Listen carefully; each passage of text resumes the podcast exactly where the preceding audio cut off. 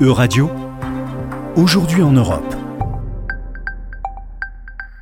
Bonjour à toutes et à tous, bonjour Laura. Commençons ce journal en nous intéressant aux élections législatives italiennes qui se sont déroulées ce dimanche 25 septembre. Bonjour Raphaël, oui, suite à la chute du gouvernement de coalition de Mario Draghi en juillet dernier, les Italiens se sont rendus aux urnes pour des élections anticipées afin d'élire les futurs députés et sénateurs du pays. Sur les 51,5 millions d'Italiens appelés à voter, le taux de participation a atteint les 64% contre 74 en 2018. Des élections qui marquent la victoire de la coalition d'extrême droite et de droite, Laura.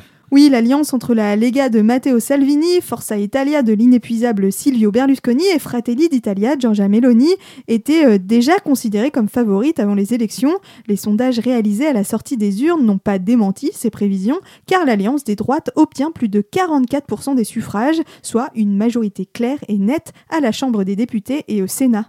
Et qu'en est-il de la gauche italienne? En restant en dessous de la barre des 20%, la coalition progressiste menée par le parti démocrate d'Enrico Letta n'a pas réussi à concurrencer l'extrême droite. Après une campagne axée sur la défense du revenu de citoyenneté, on attendait peut-être une surprise du côté des populistes, du mouvement 5 euh, étoiles de Giuseppe Conte, mais le score du parti a été divisé par deux. Et le grand gagnant de ces élections est le parti d'extrême droite Fratelli d'Italia. Oui, Raphaël, ce parti qui ne réunissait que 4% des voix à la Chambre et au Sénat lors des élections de 2018 regroupe désormais plus de 26% des suffrages selon les dernières estimations. La chef de ce parti post-fasciste, Giorgia Meloni, pourrait bien devenir la première femme à prendre la tête d'un gouvernement italien. Comment expliquer, Laura, une telle percée de ce parti quand même, il faut rappeler, à l'héritage assez effrayant? Alors effectivement, Raphaël, ce parti est le digne, ou plutôt euh, l'indigne, descendant du mouvement euh, social italien qui avait été fondé par les dignitaires du régime de Mussolini.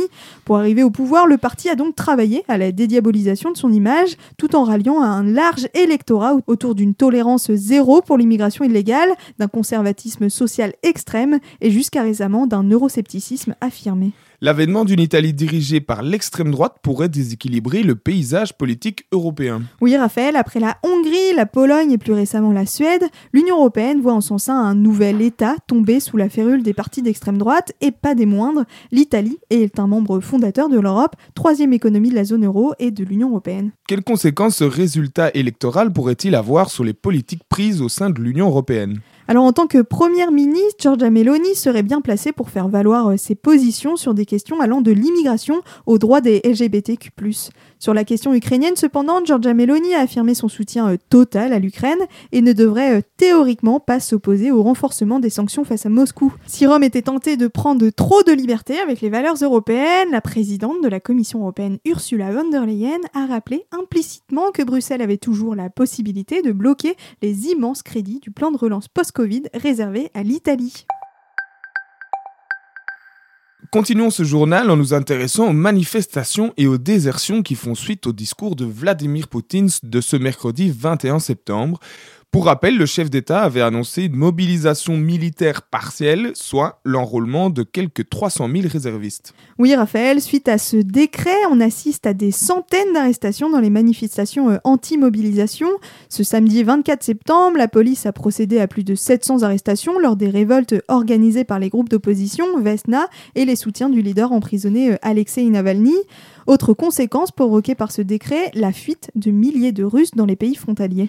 Et pour lutter contre ces désertions, le président Poutine opte de nouveau pour la manière forte. Oui, et dans l'idée d'empêcher les jeunes Russes de fuir cette guerre, qui ne dit toujours pas son nom, le maître du Kremlin a signé plusieurs amendements visant à durcir les peines pour les déserteurs. Il est notamment prévu un emprisonnement de 10 ans à tous citoyens russes en âge de servir ou réservistes qui refuseraient de prendre part au combat. La mesure s'applique également aux soldats qui se rendent volontairement aux forces ukrainiennes. Les Russes fuient notamment en passant par la Turquie, la Serbie, la Géorgie et l'Arménie. Oui, Raphaël, ces États sont encore euh, des rares destinations étrangères dans lesquelles les Russes peuvent se rendre sans obligation de visa. Istanbul est par conséquent euh, devenu l'échappatoire privilégié de ces milliers de Russes, désormais directement concernés par une guerre euh, qu'ils ne voulaient pas voir.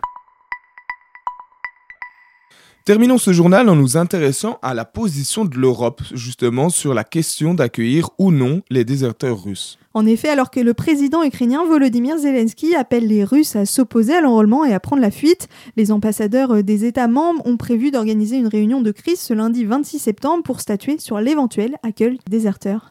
Ici, l'Allemagne est favorable à l'accueil, la République tchèque et les pays baltes sont plus frileux. Oui, la ministre allemande de l'Intérieur, Nancy Faeser, a proposé d'accueillir des déserteurs de l'armée russe menacés de graves répressions, alors que le ministre des Affaires étrangères tchèque, Jan Lipavsky, a d'ores et déjà annoncé le refus d'accorder tout visa humanitaire aux déserteurs.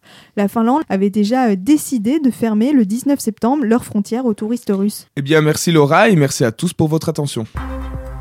C'était Aujourd'hui en Europe.